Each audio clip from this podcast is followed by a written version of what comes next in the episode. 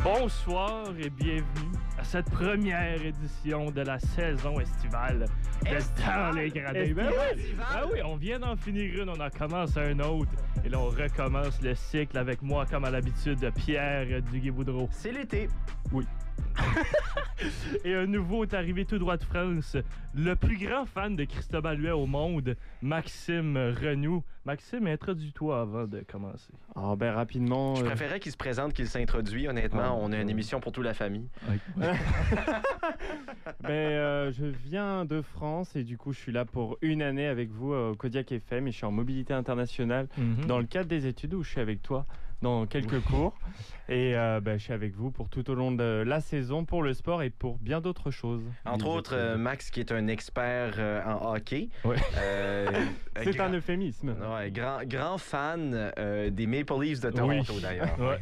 On va en parler un peu plus tard des Maple Ah, Leafs. il- En effet, ouais. Il taquine là, il taquine. Et votre animateur, bien, évidemment, c'est moi, Mathieu Landry, comme à l'habitude. Alors qu'on débute, on va commencer par un segment à chaque, à chaque émission maintenant, vu qu'on est en partenariat avec les Wildcats et on, on anime les Aigles Bleus. Euh, on va faire un petit segment que j'appelle le joueur de la semaine de chaque équipe, donc masculine, féminine et des T'as t'as été, Wildcats. t'as été le chercher loin, ce nom-là, Ouais, Mathieu. je sais, hein. mais c'est un peu long, c'est comme le repêchage. Que- Donc, euh, le joueur de la semaine des Aigles Bleus, bien évidemment, ça a été Étienne Monpetit, qui a été une roche entre ces deux poteaux tout au courant de la semaine. Puis pas une petite roche, Ouais, c'est pas un caillou, c'est une ouais. très grosse roche, bien évidemment.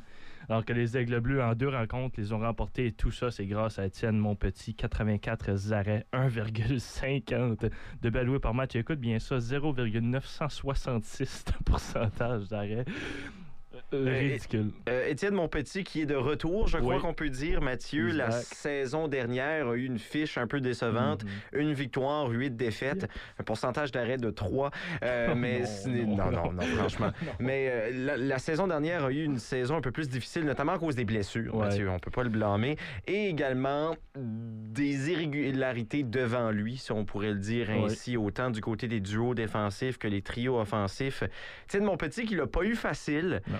La saison d'avance-là était carrément le meilleur gardien du circuit et euh, il est peut-être un peu trop tôt pour le dire dans l'année, Mathieu, mais je crois qu'on retrouve le Étienne Monpetit d'il y a deux ans. On retourne avec le prime Étienne Monpetit qu'on avait vécu deux, saisons passées. Et c'est maintenant peut-être le meilleur joueur du circuit. On n'en parlera pas trop vite avant qu'on se jinx un peu. Un excellent début de saison quand même pour les Aigles. Des victoires contre euh, l'Université de UPI, les Panthers et les Reds de UNB pour la première fois depuis 2018. Donc, euh, c'est un exploit extraordinaire pour euh, tout le monde. Et à l'Arena Gilles Lévesque, c'était littéralement l'hystérie. J'ai- capoté. C'est un des plus beaux matchs des Aigles Bleus que j'ai vu de ma vie. C'était excellent. Du côté féminin, même si on connaît un début de saison euh, médiocre, quand même euh, aucune victoire en trois matchs et seulement trois buts marqués. Erika Plot s'est vraiment démarqué. Une joueuse qui euh, peut facilement faire de l'espace la passion. À chaque fois qu'elle est là, on dirait que quelque chose arrive. On ne peut malheureusement pas finir nos chances côté des Aigles Bleus. Et avec seulement que 18,5 lancés par match, c'est difficile là, de mettre une rondelle derrière une portière adverse. Erika Plaude qui peut vraiment tout faire Ouais. sur la patinoire, Mathieu. Mhm. Euh, on la voit contrôler le disque comme nul autre. Ouais. Euh, également possède un très bon lancer. Malheureusement, n'a pas vraiment pu le mettre à l'épreuve au courant des premiers matchs. Elle a un but des trois pour son équipe et c'est une joueuse qui est explosive aussi. Elle est tout le temps sur la patinoire. Euh, Quelqu'un qui est vraiment surveillé pour l'équipe adverse. Des, défaites contre les Panthers de UPI et UNB, deux fois contre les Panthers. Alors, euh, un début de saison oublié quand même pour l'équipe féminine, mais on, on pourra facilement se remettre en force. Et finalement, avant d'aller en petite pause, le joueur de la semaine pour les Wildcats, qui connaissent ce début de saison, quand même bon pour une équipe qui est en reconstruction, deux victoires et trois défaites, c'est vraiment Étienne Morin, le jeune défenseur de 17 ans qui a deux buts, quatre passes, six points en cinq rencontres, le deuxième meilleur pointeur de l'équipe des Wildcats. C'est juste la deuxième paire quand même, et autant de, de minutes là, que Anthony Hamel, qui est le joueur le plus utilisé des Wildcats, un des joueurs les plus expérimentés aussi de l'équipe. C'est un joueur qui va être repêché en 10 et 20 aussi lors du prochain repêchage, donc c'est là qu'on le projette. Et la, première et deuxième paire des Wildcats, on va les voir cette année, Mathieu. Ça va être un 1A, 1B. là. Oui. C'est vraiment deux paires qu'on va tenter d'utiliser le plus possible. Et euh, c'est bon parce qu'on sait, Wildcats, cette année, c'est une équipe qui va se retrouver là, au milieu du classement, Mathieu. Oui. Alors, on veut bâtir pour les prochaines années également, laisser les joueurs un petit peu plus jeunes prendre leur place et on va le faire. Là. Et c'est ça qu'on fait justement. Les joueurs quand même, comme- Johan Loching et Maxime Barbachev, là, qui figurent sur le premier trio, des joueurs d'impact aussi, mais c'est bien évidemment là, les jeunes joueurs comme Gabe Smith et on l'a vu Étienne Morin qui pourront faire une grande différence dans ces années et les années futures. Et aussi à rappeler qu'il y a un match justement demain des Wildcats contre les Islanders de Charlottetown au Centre Avenir. Un petit plug. Et euh, Mathieu, ce sera mon premier match des Wildcats à la euh, description. J'ai vraiment hâte de voir ça, l'énergie Ouais. euh, au centre avenir. Et là, il faut que je fasse une confession. Il faut que j'avoue aux gens euh, que, Que tu oui. n'étais pas disponible. Euh, non, je, je- je serai euh, bel et bien disponible pour Ouais. le match, mais je dois faire une confession. Depuis que je vis à Moncton, ça fait maintenant six ans que je suis un, un fier citoyen. Euh, ce sera mon premier match des Wildcats. Oh, au wow. centre Même avenir, en ouais. tant que spectateur. Ah, au centre avenir, ce sera mon premier euh, match des Wildcats. Alors, euh, j'ai vraiment hâte de voir l'énergie, de contribuer à l'énergie pour les gens qui écoutent à la radio. Bien évidemment, j'ai fait le premier match avec Zachary Castellandri au Centre Avenir. C'était un excellent match. C'est du bon hockey quand même, du hockey à, à haut niveau. Tu ne seras pas déçu, bien évidemment, là, de tes 30 quelques matchs aussi de la saison. Un bon début. Alors qu'on entre en pause et au retour, on parle de rugby avec Maxime Renou.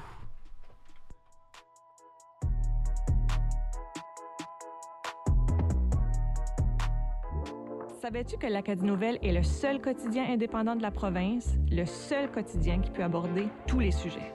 Choisis l'abonnement numérique et tu as accès à toutes les nouvelles aussitôt qu'elles sortent. Aussi facile que tes médias sociaux, mais beaucoup plus fiable. Dans l'Acadie Nouvelle, on parle des sujets importants pour la communauté francophone du Nouveau-Brunswick. Tu vas y retrouver des dossiers recherchés et des éditoriaux mordants qui aident à comprendre les enjeux de société qui nous touchent tous.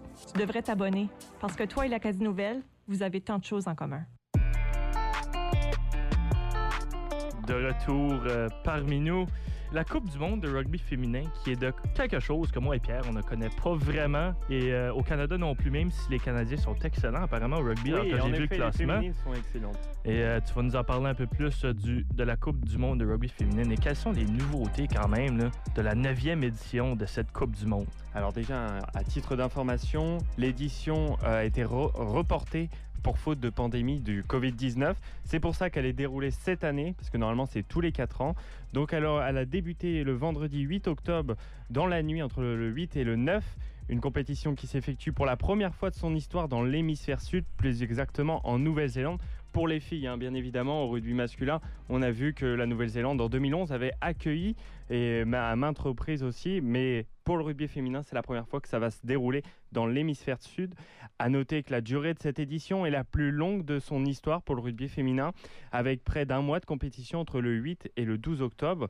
Alors pour les nouveautés, pour répondre un petit peu à ta question, eh ben, la, première nouveauté euh, du jour pour cette édition euh, 2022 se trouve sur l'ajout du- d'un tour supplémentaire dans la compétition.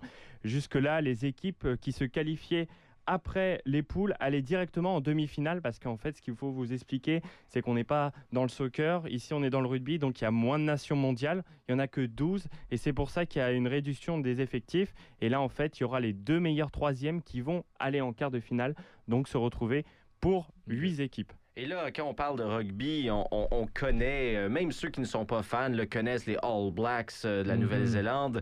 On sait également que d'autres équipes sont en croissance à travers le monde, notamment le Japon. Et même ici au Canada, on commence à avoir un peu plus de rugby.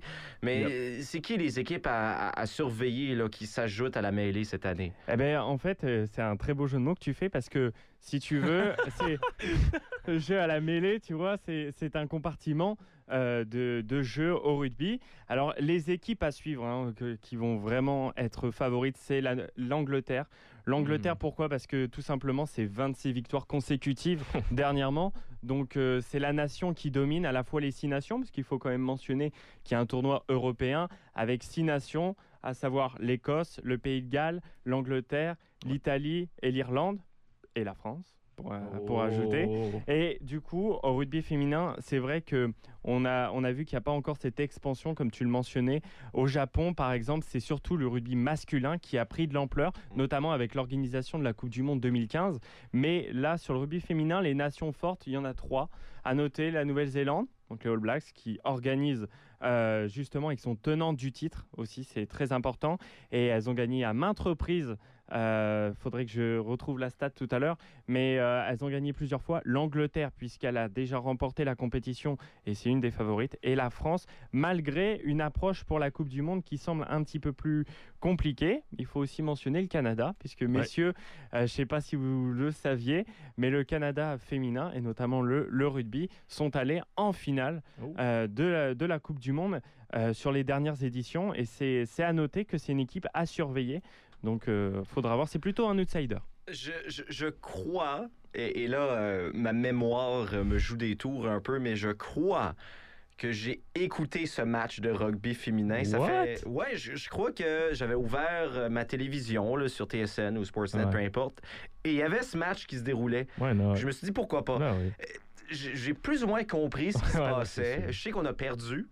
Euh, et vraiment, ça, ça, ça détruit mon moral. Mais là- cette Si, si je me souviens bien, le match a été perdu 21 à 9. Faudrait revoir la stat. Ouais, oui, Mais- mais- c'est ça, ouais. Mais, mais, mais en tout cas, c'était euh, le, le premier titre était face à l'Angleterre, je crois, en plus. Donc, euh, quand même, le Canada a surveillé en termes d'outsider. Mais- Et euh, c'est sûr que c'est surtout les trois nations que je vous ai mentionnées, la France, les All Blacks et l'Angleterre, qui sont les grandissimes favorites. Et pour moi, je mettais vraiment une pièce sur l'Angleterre, qui est en grande forme, à voir pour Ouais. conserver, pourquoi pas, euh, bah, la- leur série d'invincibilité sur 26 matchs. J'ai vu aussi que le Canada avait remporté leur premier match avec un point différentiel quand même de 36. Donc c'est quand même excellent. C'est le deuxième plus grand différentiel de points jusqu'à présent lors des premières rencontres. Est-ce que tu peux nous en parler un peu plus de ces premières Oui, rencontres? oui, tout à fait. En fait, bah, le Canada a remporté euh, 41 à 5 face au Japon. Euh, donc, euh, c'est une sacrée belle victoire. Ce qu'il faudra mentionner, en fait, pour, euh, pour ceux qui connaissent pas forcément le rugby, le nombre de points. Donc, on a 5 points quand on inscrit un essai, donc quand on va derrière la ligne d'en but. Euh, une transformation à la suite de l'essai, c'est 2 points supplémentaires. Donc, ça fait 7 points. Et vous- laisse-moi traduire en termes de football Ouais, américain. c'est ça. Alors, pour les gens qui nous écoutent, touchdown. l'essai, c'est le toucher ouais. et la transformation, c'est le field goal. Ouais, c'est ça. Voilà, tout à fait. Maxime. Et puis après, tu as la pénalité, donc 3 points. Je sais pas ce que c'est en football américain. Yeah, ça existe pas. Et ça, ça c'est en fait, si tu veux, c'est par exemple quand tu fais une faute euh, n'importe où sur le terrain, tu peux prendre la décision de prendre pénalité. Ben Et non. donc, c'est pour ajouter des points. Ah ouais. Et ce qu'il faudra surveiller, donc notamment par rapport au match du Canada, l'attribution des points. Quand vous marquez un certain nombre d'essais d'écart, notamment 4, si vous inscrivez 4 essais en Coupe du Monde, c'est comme ça que ça marche, vous marquez un point de bonus supplémentaire.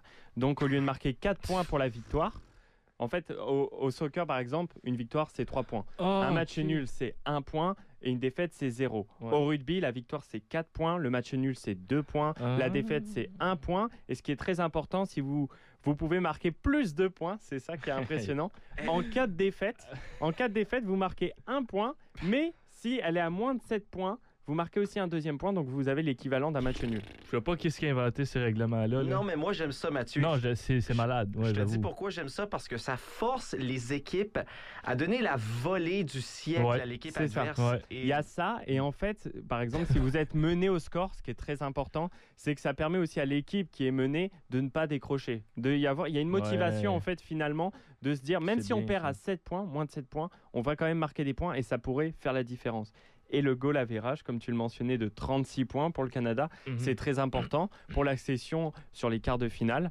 Et euh, ça va déterminer leur adversaire s'ils arrivent à se qualifier. J'ai vu aussi que l'Angleterre avait un point différentiel de 65. Oui, en effet, l'Angleterre ben, euh, marque son 26e match consécutif euh, en termes de victoire. Ils ont remporté 84 à 19 face aux Fidji. Les Fidji qui sont quand même une nation du rugby mondial, Ouais. euh, notamment en, euh, du côté masculin. Et chez les féminines, c'est un peu plus compliqué. Mais les Anglaises imposent un jeu un peu destructeur sur leur passage et c'est Mhm. pour ça que tu me tends la perche. L'équipe de France qui a aussi remporté son match d'ouverture 40 à 5 face à l'Afrique du Sud va affronter l'Angleterre parce qu'ils sont dans la même poule. Ça Mhm. va être un match au sommet. Euh, la date euh, que je me souvienne bien, le match sera à 4 heures heure locale à Moncton, donc France-Angleterre. C'est en, donc c'est en soirée et si vous voulez suivre, c'est un match qui va, qui va promettre énormément parce que ça va montrer un petit peu l'énergie entre qui va prendre l'ascendant entre la France et l'Angleterre puisque la France et l'Angleterre, s'ils arrivent à aller jusqu'en finale, se re- retrouveront qu'en finale puisqu'ils sont dans la même poule. Oh. Et euh, cette finale sera intitulée La guerre de sept ans Ah, euh, entre non. la France et l'Angleterre. Euh, non. c'est une rivalité, euh, Maxime? Oh que oui, parce que c'est en fait il y a un mot, je pense que vous le connaissez, c'est le crunch. Le crunch, c'est Mm. la confrontation entre la France et l'Angleterre, parce que l'Angleterre est l'inventeur de ce sport et donc c'est eux qui ont fait les règles, d'où la complexité par moment. Ouais.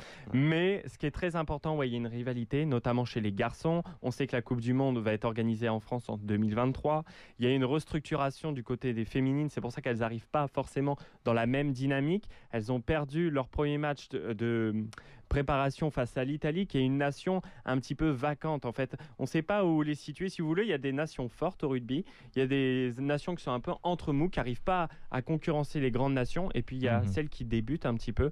Parce qu'il ne faut pas oublier, par exemple, et ça personne ne le sait, mais il y a une équipe nationale en Espagne, chez les masculins, en rugby, mais qui n'est pas du niveau en fait international. C'est Ouais. pour ça que c'est il y a peu d'équipes. Il faut mentionner qu'il y a 24 équipes du côté du rugby masculin et 12 pour les sélectionner en coupe, à la Coupe du Monde féminine de rugby. Mhm. C'est quand même très intéressant. Moi, j'en ai appris gros, bien évidemment, parce que je connaissais rien du rugby.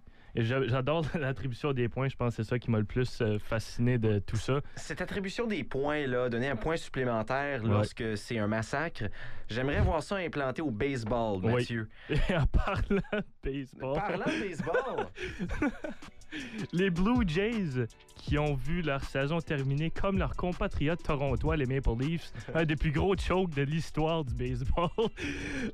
Ah, J'étais très déçu. J'ai regardé le match euh, alors que c'était 8 à 1 en sixième manche. Et mon cœur a fondu durant les quatre dernières manches. Mathieu, laisse-moi te raconter une histoire par rapport à ce match-là. C'était samedi, c'était samedi dernier. Samedi dernier, euh, j'étais à un mariage. Oh, Et euh, c'est un mariage où il y avait beaucoup de gens en présence qui étaient des fans des Blue Jays, Yeah. des grands fans de baseball en présence. Et au courant du mariage, Mathieu, on avait des, des updates des points. mhm. Alors, le maître de cérémonie nous disait au début du mariage, en passant, tout le monde, juste pour vous annoncer, c'est 8 à 1 pour les Blue Jays. tout Ouais. suite. Oh la catastrophe. Ah, euh, les gens en mariage, ouais, ouais. et là, la soirée avance et là, on reçoit des updates un peu plus. euh, Une réactualisation du score. Ouais, exactement. Alors, on reçoit un, ah, c'est, c'est, c'est 8 à 5 tout Ouais. de suite. Oh, oh, OK. Oh mince. Et euh, évidemment, plus la soirée avance, un mariage, c'est pas seulement le pointage qui augmente, mais aussi le taux d'alcoolémie. Ouais. Alors, euh, la réaction devenait de plus en plus prononcée. Et Ouais. Mathieu, lorsque nous avons appris que les Mariners ont Ouf. gagné ce match, c'était... Je, je n'ai- jamais autant eu l'expérience d'être dans un peuple barbare en Ah ouais. Europe romaine lors du 5e siècle qu'à Ouais. ce moment-là. Euh, Je croyais que le ciel allait me tomber sur la tête par tout à tis. Ouais. C'était une, c'était une réaction euh, légendaire. Je vais toujours me rappeler de cette soirée-là. Et euh, malheureusement, je crois que les fans des Blue Jays à travers le pays aussi vont s'en souvenir. Les memes sur Twitter n'arrêtent pas et n'arrêtent pas encore. C'est le, le plus gros choke de l'histoire. Pour donner un peu plus de contexte, les Blue Jays qui euh, étaient dans une place pour la wild card dans la MLB, donc pour aller vraiment pour la première ronde des séries contre les Mariners de Seattle, et avaient connu quand même une excellente saison euh, réglementaire, 92 victoires et 70 euh, défaites, et ont perdu le premier match par le manque de 4 à 0. Et là, on se dit qu'il fallait augmenter les machines offensives, bien évidemment. Et c'est ce qu'on a fait. Et on a délaissé le fait qu'il fallait ne pas laisser de points, bien évidemment. Alors que Oscar Hernandez a fait tout dans son pouvoir. Deux home runs dans le match, quand même, deux coups de circuit. C'est une saison qui se finit abruptement. Les attentes qui étaient très hautes aussi pour les Blue Jays. Beaucoup de poids sur les épaules de l'équipe, alors qu'ils ont eu une fin de saison incroyable. Euh, mais bon. Est-ce que pour moi, qui est européen, euh, ça correspond à la clim qu'a connue le PSG face au FC Barcelone euh, sur euh, la remontada Est-ce que ça peut être de la même équivalence? Euh, je crois, je crois pire. Je- Non, non, parce, parce que on parle quand même euh, d'un match de. C'est même pas un match de première Non, ronde de vrai. tour éliminatoire. là. C'est avant. C'est pour se Ouais. qualifier pour le tour éliminatoire. Alors, je, je ne qualifierais pas ce match comme une catastrophe. Tout simplement comme un bon vieux choke job, comme on dirait. Ben, c'est comme les anglais. Maple Leafs en première ronde. là. Chaque année, c'est bon. Ah, pas, pas, pas autant. Pas autant. Ah, tu penses que c'est. Non, mais c'est que les Maple Leafs, c'est récurrent. C'est à, la- chaque année. C'est un désastre. On mène 3-1 dans une série, on part en 7 contre les Canadiens de Montréal. À, tous les Torontois qui nous écoutent, On s'excuse. on, on aimerait vous dire que il y a des bonnes choses qui s'en viennent Ouais. Probablement l'année prochaine. Écoute, vous avez gagné un match hier contre les, contre les Capitals, mais on va en suivre avec les Canadiens de Montréal aussi après la pause. Après la pause. Alors qu'on prenne une légère pause et on, on va revenir avec vous à l'émission. Une ou deux minutes, restez des nôtres.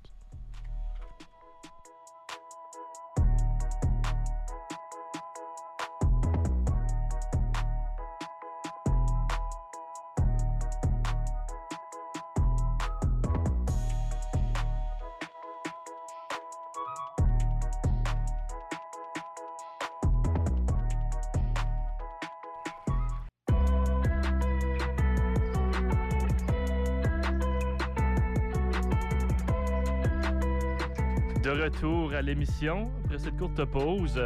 Alors qu'on va parler un peu de qu'est-ce qui se passe au niveau hockey dans le monde et dans la LNH, bien évidemment la saison qui a commencé. Mais avant tout cela, on va parler un peu du scandale de Hockey Canada qui yeah. refait surface. euh, les agressions, les, les scandales d'agression sexuelle aussi, ça refait surface. Beaucoup de, de commanditaires qui euh, ne sont plus là, euh, partie de Hockey Canada, l'organisation. Et par beaucoup, là, on veut dire Ouais. euh, la, la majorité sont Ouais. partis. Hein? Mhm. Et avec bonne raison, bien bien évidemment. Et là, c'est qu'est-ce qu'il faut, Pierre? C'est quoi les impacts que ça, ça a sur le comité olympique, sur les championnats mondiaux juniors, sur Hockey Canada en général? Ben, en, en ce moment, ce qui est le plus près de la maison, là, si on veut, Mathieu, c'est c'est les championnats de hockey junior qui allaient se dérouler, ben, qui vont se dérouler à Mhm. Moncton et Halifax. Pendant les fêtes de Noël, je euh, crois. pendant les fêtes de Noël. Et là, euh, il y a la, la mairesse de, de Moncton, Don Arnold, et le maire d'Halifax, son nom m'échappe, ont fait un communiqué conjoint et ont dit écoutez, ça va tout de même avoir lieu, mais on demande des changements structurels du côté de Hockey Canada. Et je crois que, je crois que tout le monde s'est mis d'accord là-dessus que Hockey Canada devait absolument amener des changements au sein de la culture de leur organisation. Et ça part du haut, bien sûr. Mais Mathieu, il y a des réactions qui, qui m'ont un peu dérangé Mhm. chez les gens du, du Nouveau-Brunswick, la Nouvelle-Écosse, la communauté du hockey, qui critiquaient la mairesse et le maire pour cette sortie médiatique, Hmm. ayant peur de perdre ces championnats qui doivent avoir lieu dans la région. Mhm. Et moi, je me dis, écoute, c'est une frustration. euh, Peut-être pouvoir perdre ces championnats, c'est une frustration qui est légitime, surtout pour les fans de hockey. Ouais. Mais rediriger cette, cette, cette, cette, euh, cette haine, je ne veux pas dire le mot haine parce que c'est un mot un peu fort, Ouais. mais, mais rediriger ces émotions-là vers Hockey Canada. À la base, Ouais. si on a une chance de perdre ces jeux-là, c'est dû à cette gestion de l'organisme. Et euh, il y a eu des milliers de résumés là, qui ont été faits euh, dans tous les médias au courant des dernières semaines, mais laissez-moi en faire un tout de même. Tout ça a débuté l'an dernier, alors que de plus en plus d'allégations de, de- d'agressions ou de mauvais comportements sexuels est, est venu autant attaquer les joueurs qui font partie de Hockey Canada. On parle notamment de joueurs qui évoluent présentement dans les LNH, autant des entraîneurs et autant des membres de l'organisation de Hockey Canada. C'est vraiment top to bottom. C'est un problème de culture.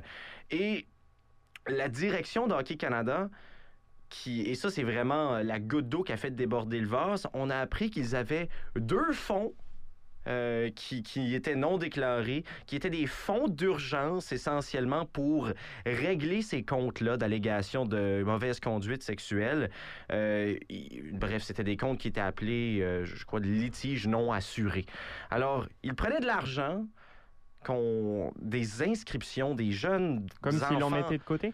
Oui, de l'in- les parties d'inscription des jeunes enfants de 6, 7, 8, 9, 10 jusqu'à 20 ans qui s'inscrivaient pour Hockey Canada? Prenaient une partie de cet argent-là et ils le mettaient de côté dans un fonds Mhm. qui était utilisé essentiellement pour, soyons francs, fermer les personnes qui euh, allaient de l'avant avec ces, ces accusations-là, pour pas que ça devienne public. La corruption, un peu. Un, un peu de la Ouais. corruption et évidemment, c'est complètement inacceptable de la part d'Hockey Canada d'avoir un, un tel comportement. Alors, des changements sont nécessaires. Déjà là, des démissions ont été remis Mhm. et euh, ça va carrément prendre euh, une restructuration complète de l'organisme après quelque chose comme ça, Mathieu. Parce qu'un problème de culture, autant que c'est nécessaire, c'est difficile à, à réparer. Ouais. Parce que tous les gens vont penser un peu euh, d'une certaine manière et c'est un peu un effet d'écho-chambre. Mhm. Donc, une personne va dire quelque chose, s'entourer des personnes qui, qui ne veulent pas vraiment causer de drame au sein de l'organisme, alors ils vont commencer à penser de la même manière. Bref, des impacts sur des championnats à venir, Mhm. je crois qu'on va s'en tirer. Je crois que les championnats vont tout de même avoir lieu à Moncton et Halifax. Mais Hockey Canada va en souffrir Mhm. et j'ai peur des impacts à long terme sur, bien évidemment, euh, l'impact sur les victimes dans tout ça. Ouais. Euh, c'est ce qui est le plus important, mais j'ai aussi peur de l'impact sur la qualité des programmes qui vont être offerts par Hockey Canada au courant des prochaines années dû à ce comportement irresponsable là, du côté de, de l'organisme. Et ça, ça peut établir plusieurs branches différentes aussi. Les cas d'agression sexuelle sont évidemment reliés à des joueurs qui évoluent présentement dans la Ligue nationale de hockey ou dans la AHL ou même dans des clubs de, de hockey junior. Et qu'est-ce qui arrivera à ces équipes-là s'ils savent qu'un de leurs joueurs a fait ces, ces gestes-là et ces actes-là, beaucoup d'accusés aussi. Et euh, c'est pas, on l'a vu avec Logan Mayo qui a été accusé d'avoir euh, des nudes sur son cellulaire d'une Mm. fille alors qu'il euh, qu'il avait été repêché par le Canadien de Montréal Mm. et qui n'était pas censé être repêché du tout du repêchage dû à cela. Et on peut voir aussi que c'est comme un cycle, comme la Russie avec le dopage. Est-ce que le. Canada va tout le temps vivre dans cet environnement-là, quelque chose qui n'est pas bien pour le pays, qui n'est pas bien pour le hockey? Le hockey qui est le sport national, bien évidemment, ça run littéralement euh, le Canada. Est-ce qu'on va les voir euh, dans les prochains Olympiques? C'est des questions à se poser. C'est une investigation qui est Mhm. encore en cours, quelque chose qui ne finirait pas, qui finira pas là euh, d'ici peu non plus. Et Mathieu, c'est une autre un autre angle à considérer avec ça, c'est que oui, il y a un gros problème avec Hockey Canada, l'organisme, mais c'est un, un problème qu'on retrouve un peu partout à travers le monde du hockey. Oui. Euh, on l'a vu avec les Blackhawks, avec le scandale de deux, Oui. ans, de deux ans passés, qui, pour- selon moi, c'est c'est encore Qu'on a fermé trop vite. c'est c'est encore incroyable que, que ça ait été fermé si vite, ce cas avec les Blackhawks. Alors, c'est un problème général avec le hockey, Mathieu. Il y a des choses qui doivent changer. Et parfois, c'est vraiment ennuyant à dire, mais ça prend des grands scandales, ça prend, ça prend une plateforme publique gigantesque comme que ce cas ici reçoit Ouais. pour amener des changements à plus petite échelle dans tous les branches des organismes comme ça. Et je trouve ça un peu triste aussi. Euh, Bien évidemment, mardi, donc trois jours passés, tous les membres de l'administration d'Hockey Canada qui a bien évidemment euh, décidé de s'en aller. Mais qu'est-ce qui arrivera à la prochaine gamme, aux prochaines personnes qui veulent vraiment stepper in dans le conseil, qui vont juste littéralement se faire haïr tout au long de, du fait qu'ils veulent régler ce problème-là? C'est pas une bonne Ben, opportunité pour vont, je personne. pense pas qu'ils vont se faire détester, Mathieu. Euh, ça dépend de la manière qu'ils abordent le sujet. Euh, si on a des gens qui, qui décident de se présenter au conseil d'administration, qui ont de la bonne volonté, au contraire, Mhm. ils pourraient être vus, euh, peut-être pas comme des héros, c'est peut-être un peu trop un, un terme grandiose pour ça, mais ils pourraient être vus comme des sauveurs pour l'organisme. Mhm. Mais si on a des gens de la vieille garde qui pensent un peu de la même manière, qui décident de, remonter au rang, ce n'est qu'une question de temps avant qu'un scandale comme ça se reproduit. Et je crois pas qu'Ho- qu'Hockey Canada la colonne vertébrale pour prendre un deuxième scandale de cette ampleur en si peu de temps. Ça pourrait faire très, très mal là, au hockey au pays. Oui, évidemment. Et c'est pour ça que les partenariats sont tous euh, littéralement descendus et n'ont pas voulu continuer avec Hockey Canada pour pas prendre de chance de leur côté, même si ça apportait beaucoup d'argent. Nike, qui était un des plus grands partenaires, apportait 2 millions et plus à l'organisation par année. Et c'est quand même un besoin urgent aussi de réinstaurer vraiment euh, une, une compagnie et une organisation qui sera compétente pour abolir là, littéralement tout ce qui se passe avec euh, Hockey Canada. On a parlé des championnats mondiaux juniors qui s'en viennent euh, très, très prochainement aussi. Mhm. C'est quelque chose qu'on n'avait pas vraiment atteint Hockey Canada, mais c'est quelque chose qu'on ne veut pas nécessairement oublier comme justement les euh, Blackhawks de Chicago. Et on verra ce qui se passera. C'est une nouvelle qui est en continu, qui sera en continu là, pour peut-être des mois à suivre. En, en espérant que quelque chose adviendra de cette situation. Une bonne solution finale. Il y a des nouvelles un peu plus positives dans le monde du hockey, alors que la LNH a débuté son parcours. Et le Canadien de Montréal, mesdames et messieurs, Cole. Caulfield,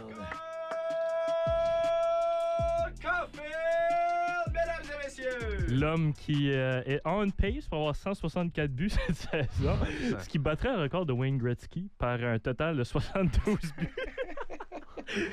Oui, quand même. Bon, Ouais, ça quand n'arrivera même. pas, mais... non, euh, mais Cole Caulfield, qui a été l'étoile du premier match du Canadien de Montréal, qui a une victoire à, leur fiche euh, présentement, qui ont battu les Maple Leafs de Toronto par la marque de 4 à 3, un but avec 17 secondes à faire de Josh Anderson. Et euh, les faits saillants de ce match, c'est bien, évidemment Cole Caulfield qui a ouvert la machine, a marqué deux buts dans le match. Et on a vu sa production vraiment grâce à Martin Saint-Louis qui a vraiment su instaurer Cole Caulfield dans un plan de match où il excellait avec Nick Suzuki. Nick Suzuki aussi qui a fait des éloges, qui mérite peut-être son contrat maintenant que- qu'on y pense un peu plus. Ah, J'y ai toujours cru, moi, Mathieu. Ben Et. Je suis certain d'avoir mentionné à l'émission cet été que le contrat de Nick Suzuki était un bon contrat. À long terme. Euh, parce que, écoute, si- si on regarde juste les 20 derniers matchs de la saison dernière du Canadien, là, on voit ce que Suzuki et Caulfield faisaient. Ouais. C'est ce qu'on veut, là, ces joueurs-là. Et c'est ça, on, leur- on leur donne beaucoup de temps de glace. Euh, Ils évoluent souvent sur l'avantage numérique, le premier avantage euh, numérique euh, du Canadien de Montréal. Et ça l'a fait, ça fait sa marque. Deux buts pour Caulfield dans le match, deux passes pour Nick Suzuki. Jack Allen qui a joué extrêmement bien aussi dans la rencontre, un pourcentage horaire de 906. Mais du côté des Maple Leafs, c'est vraiment le premier trio qui n'a pas été assez bon pour euh, l'équipe. Et c'est vraiment Matt Murray là, qui a coûté peut-être à l'équipe des buts qui étaient euh, un petit point d'interrogation quand même, une signature qui était anticipée. On voulait que Matt Murray soit bon, mais peut-être qu'Ilias Samsonov devra là, monter peut-être euh, comme un gardien partant de l'équipe. on- on va en parler euh, des Ouais. gardiens euh, très bientôt, Mathieu. Ouais. Inquiète-toi pas. Ouais, J'ai bien hâte de voir. euh, alors que on va vous le dire avant, euh, on va le faire après la pause, mais avant la pause, on va vous dire que Pierre a trouvé une liste sur Reddit qui va peut-être euh, me pas me craquer, mais un peu m'allumer. Je crois, je crois pas que, que c'est une liste qui va te fâcher. Mathieu. Je crois que c'est une liste euh, qui va te faire poser des, des- des questions. question, ouais, ouais, c'est, c'est une liste des 30 meilleurs gardiens de la LNH. On, va en parler là, après la pause, là, mais je te laisse continuer. si vous ne le savez pas, je suis une des personnes les plus émotives par rapport au hockey qui a peut-être pas au Nouveau-Brunswick. alors, que j'ai concurrence. alors que j'ai sauté sur mon plafond alors que Cole Caulfield marquait son deuxième but. Sauter sur ton plafond. Sur mon plafond et j'ai ressauté par en bas après. Et je l'ai ajouté en deux secondes. J'ai ajouté Cole Caulfield dans mon pool de hockey alors qu'il a fait son deuxième but. Et j'ai eu des petites questions par après des, des personnes qui évoluaient dans le pool avec moi. Et il dit euh, Déjà? Ouais, oui, déjà. C'est 164 buts. C'est déjà certain. Avant d'aller en pause, on va parler aussi de quelques signatures et des extensions de contrats qui se sont passées là, dans la LNH durant les trois derniers jours. Alors que surprise, Mathias Samuelson. Est-ce que tu connais Mathias Samuelson? Euh, non. OK. Mathias, Moi, je pense que c'est un nom qui est affirmatif. Il aurait pu savoir, mais pas moi. Mathias Samuelson, qui est un jeune défenseur des Sables de Buffalo, qui a signé déjà une extension de 7, euh, de 7 ans, oui, de 4,285 millions de dollars. Et c'est un défenseur qui a joué dans la AHL l'an dernier et dans la LNH, ne fait que 10 points en 42 rencontres, 16 minutes de punition et moins 10 à son actif. Mais c'est un défenseur qui a tellement de potentiel que les Sables de Buffalo ont décidé de lui donner une extension de contrat de 7 ans. C'est un défenseur qui joue très bien défensivement. Oui, c'est une excellente extension. Mais ça pourrait être coûteux. On ne sait pas qu'est-ce que Mathias Samuelson peut apporter à l'équipe tant que ça. Il n'a- joué que 43 matchs euh, durant les deux dernières saisons. Et euh, les, les, les Sabres de Buffalo qui ont pris vraiment le- un gamble sur Mathias Samuelson, 4,285 millions, c'est quand même beaucoup d'argent pour quelqu'un qui évoluait dans la AHL l'an dernier. Est-ce que pour une extension, Mathieu, parce que moi qui, Ouais. qui apprend un petit peu, qui Ouais. m'intéresse au hockey, est-ce que c'est récurrent de voir des extensions aussi longues de contrat? Cette saison, les extensions, et Travis Sanheim, qui est la deux- deuxième personne qui a été signée, c'est une autre extension de 8 ans. Et les extensions de 8 ans cette saison ont été carrément l'idée là, de C'est la la, tendance. hors-saison. Ouais. C'est la tendance. On voit de plus en plus de longues On extensions. ouais, Est-ce que c'est dans joueurs. le but de garder ces joueurs, Oui. les meilleurs joueurs euh, eux autres qu'on pense qu'il y a du potentiel pour vraiment avoir euh, le contrat et le mériter, on lui donne une extension de plusieurs années parce que peut-être que dans 3 ou 4 ans, ça va être un des meilleurs contrats de la Ligue et de l'équipe, bien évidemment. Alors que Travis Sanheim, une autre personne qui a, eu une extension là, de 8 ans, 6,5 millions. Euh, pour te donner un peu de contexte, Travis Sanheim, qui est le deuxième meilleur défenseur de son équipe, les Flyers de Philadelphie, euh, qui joue un rôle primordial lors du premier trio de l'avantage numérique. Les Flyers de Philadelphie, qui sont aussi une équipe en reconstruction. Donc, c'est bien d'avoir des euh, joueurs comme Travis Sanheim qui sont signés à long terme comme ça. Il évolue bien évidemment avec Ivan Provorov. Donc, euh, deux extensions qui coûtent cher, deux, deux- deux jeunes défenseurs qui coûtent cher, mais qui, selon moi, sont des bonnes extensions pour leur équipe respective. Et juste avant de se quitter pour la pause, là, Mathieu, j'aimerais, euh, j'aimerais m'adresser euh, aux trois fans des Prédateurs de Nashville qui nous écoutent parce que Vous Ouais. savez, je suis un grand fan des Prédateurs de Nashville. Et j'aimerais tout simplement euh, faire une déclaration de guerre euh, face aux Stars de Dallas.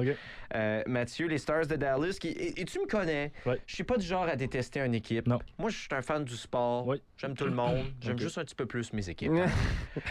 Mais les Stars de Dallas, Mathieu, qui commencent vraiment à me taper sur les nerfs parce que Oh. les Prédateurs de Nashville qui ne sont pas capables de battre les Stars. Hier, une défaite de 4 à 1, mais ce n'est pas grave.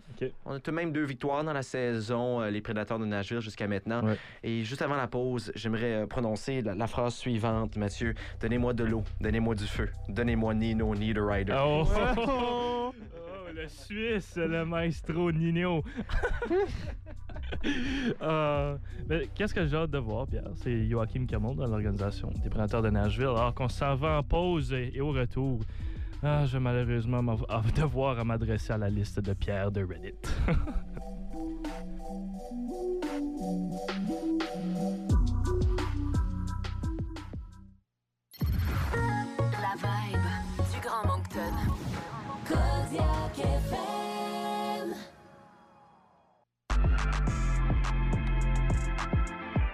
De retour à l'émission.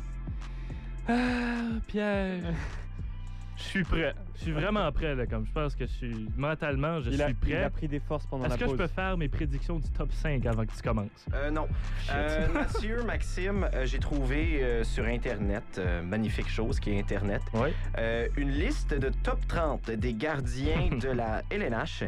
Et euh, je, je crois honnêtement que ce n'est pas une mauvaise liste. Mauvaise, ok. Mais j'ai fait des observations euh, sur cette liste que, que je trouve intéressante.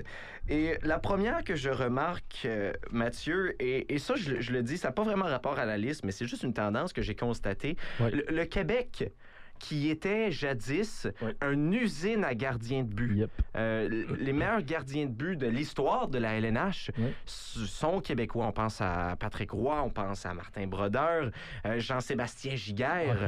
Euh, on pense à non? et, et en regardant cette liste, j'ai réalisé qu'il n'en reste que un. Fleury. Il reste Marc-André Ouais. Fleury qui est présentement 13e sur cette liste. Alors Marc-André Fleury qui est euh, considéré comme le 13e meilleur gardien de la Ligue. Mathieu, réaction? je comprends pourquoi il est si bas. Marc-André Fleury, qui est quand même vieux d'âge, de 37 ans. Marc-André Fleury, quelqu'un qui est sous, euh, sous la retraite, là, sous peu. Euh, il joue quand même avec une équipe qui est excellente en Wild du Minnesota et je m'attends qu'il y ait une excellente saison qui va peut-être monter là, justement les, éche- les échelons. Euh, Mathieu, deuxième observation que j'ai fait sur cette liste, il y a deux équipes qui ont deux gardiens dans le top 30. Ouais. Euh, T'aimerais deviner quelles sont ces deux équipes? Euh, je devinerais que. Oh my. C'est euh, pour, pour te donner un petit indice. Les Islanders de New York. Les là. Islanders de New York euh, ne, sont, ne sont pas là.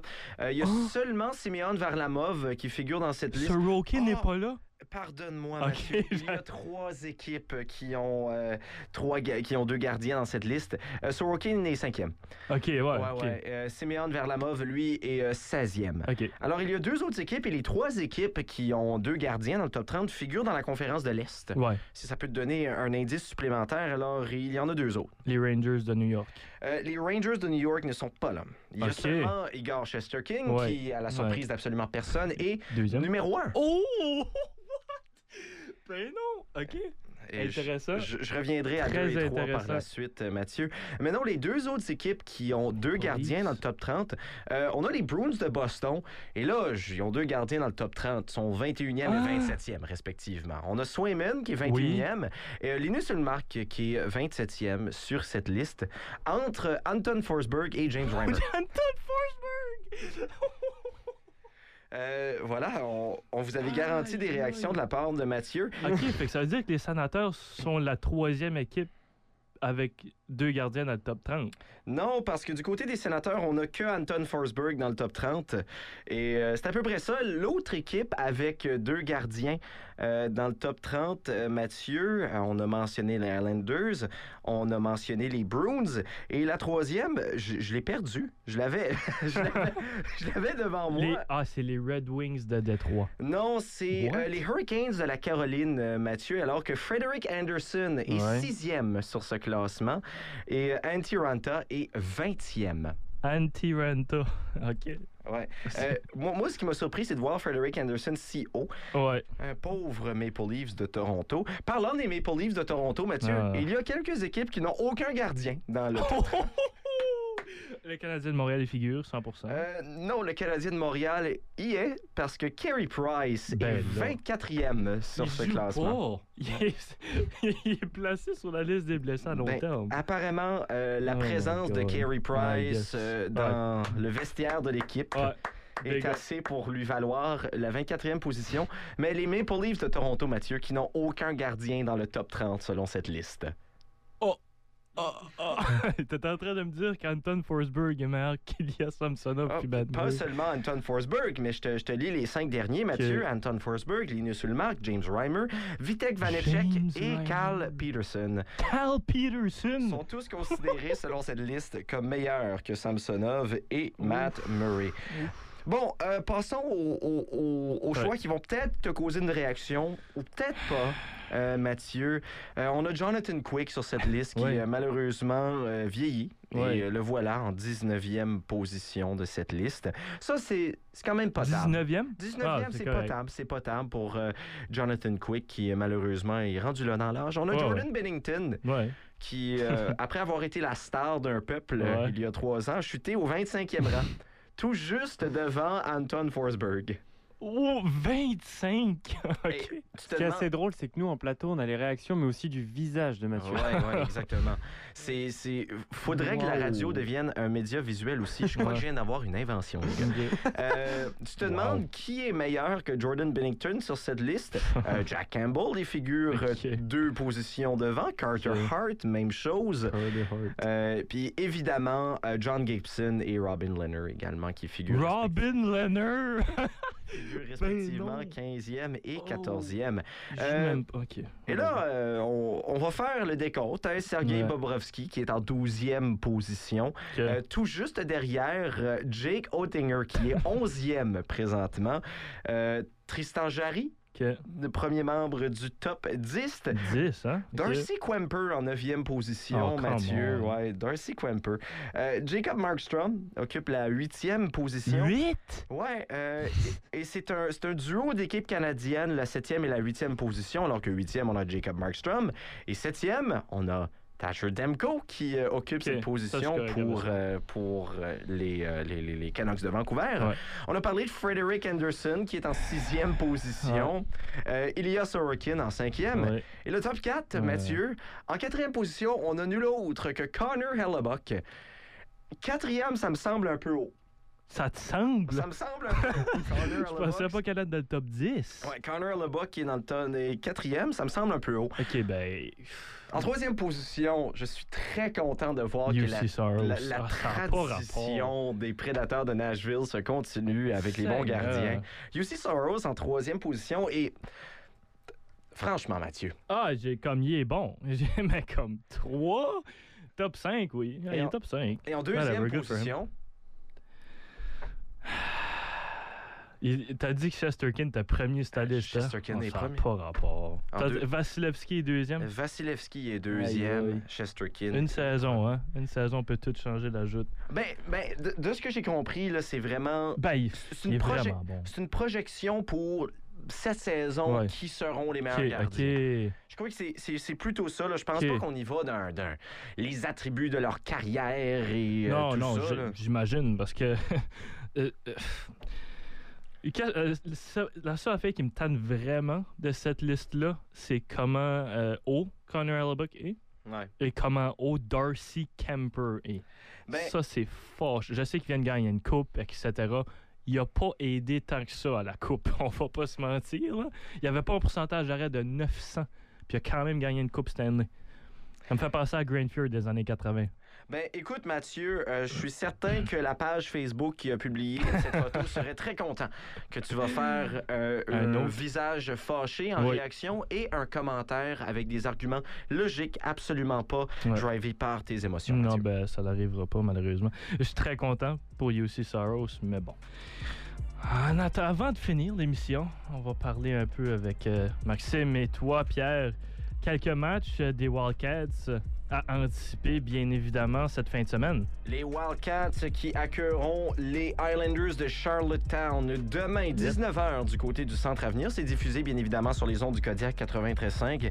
Et dimanche, à 16h, c'est les Mooseheads Yes. d'Halifax qui seront du côté du Centre Avenir. Et euh, ce n'est pas tout, hein, Mathieu. Il y en a de l'action, il y en a en fin de semaine, euh, notamment du côté du hockey euh, des Aigles Bleus. Alors, euh, non, non, non, j'ai rien dit. Oui, j'ai dit quelque Oui, oui, chose. Oui, oui. c'est en déplacement, je crois. Oui, samedi, on a euh, le hockey féminin simultanément au match des Wildcats. Ça se passe à l'aréna J-Louis Lévesque. Ouais. On reçoit les Tigers de Dalhousie. Euh, ça? Oui, c'est ça. ouais. Ouais, C'est ouais. un match euh, Ouais. qui pourrait s'avérer comme la première victoire de la saison du hockey féminin. Oui, c'est oui, c'est c'est bien ça. Inquiète-toi pas. et euh, pour les Wildcats, c'est leur sixième et septième match de la saison. Essayer de revenir à 500 et même avoir un pourcentage de victoire élevé. Maintenant, on parle un peu de soccer, du foot, comme on l'appelle dans la fameuse France. Maxime, Eh ben, en ce moment, vendredi 14 octobre, Moncton, euh, les féminines en soccer euh, féminine, les Aigles Bleus se déplacent à UPI à 17h. Le match va bientôt débuter. Les garçons joueront à 19h15, mais il faut venir dimanche au stade Croix-Bleu Médavie pour le soccer masculin où les Aigles Bleus vont accueillir Dalhousie à 13h pour les filles et à 15h15 pour les garçons. Et pour mentionner du côté du soccer masculin, on est actuellement à la 7 place au niveau du classement. mhm. Et pour jouer euh, les phases finales, notamment la sixième place, ça va se jouer euh, entre les Aigles Bleus et euh, Memorial. Et c'est Mm. pour l'instant à un écart de 1 point, 7 pour Memorial et 6 pour les Aigles Bleus. Donc c'est assez serré. Les deux prochains matchs là, du Bleu Très et Or important. sont très importants Mhm. pour le soccer. On vous invite à, à suivre ça, bien Oui. évidemment, puis on va en parler hein, Oui. euh, la semaine prochaine. Oui, bien évidemment. Aux ondes du 93.5, bien évidemment, on essaie de, de le mettre un peu partout, là, comme à l'habitude. Et là, c'est là que je vous remercie. C'est le temps de vous remercier. Merci Parce à toi. que ça, c'est la fin, la première émission. Puis là, je le redis de la saison estivale. Pierre, tu peux dire ce que tu veux. C'est l'été. Non, c'est ça. alors, alors, à mon nom, Mathieu Landry, au nom de Pierre Duguay-Boudreau et Maxime Renoux, on vous dit bon match! C'est quand même incroyable que Peter Check pas sur la liste des 30 meilleurs gardiens de la LNH.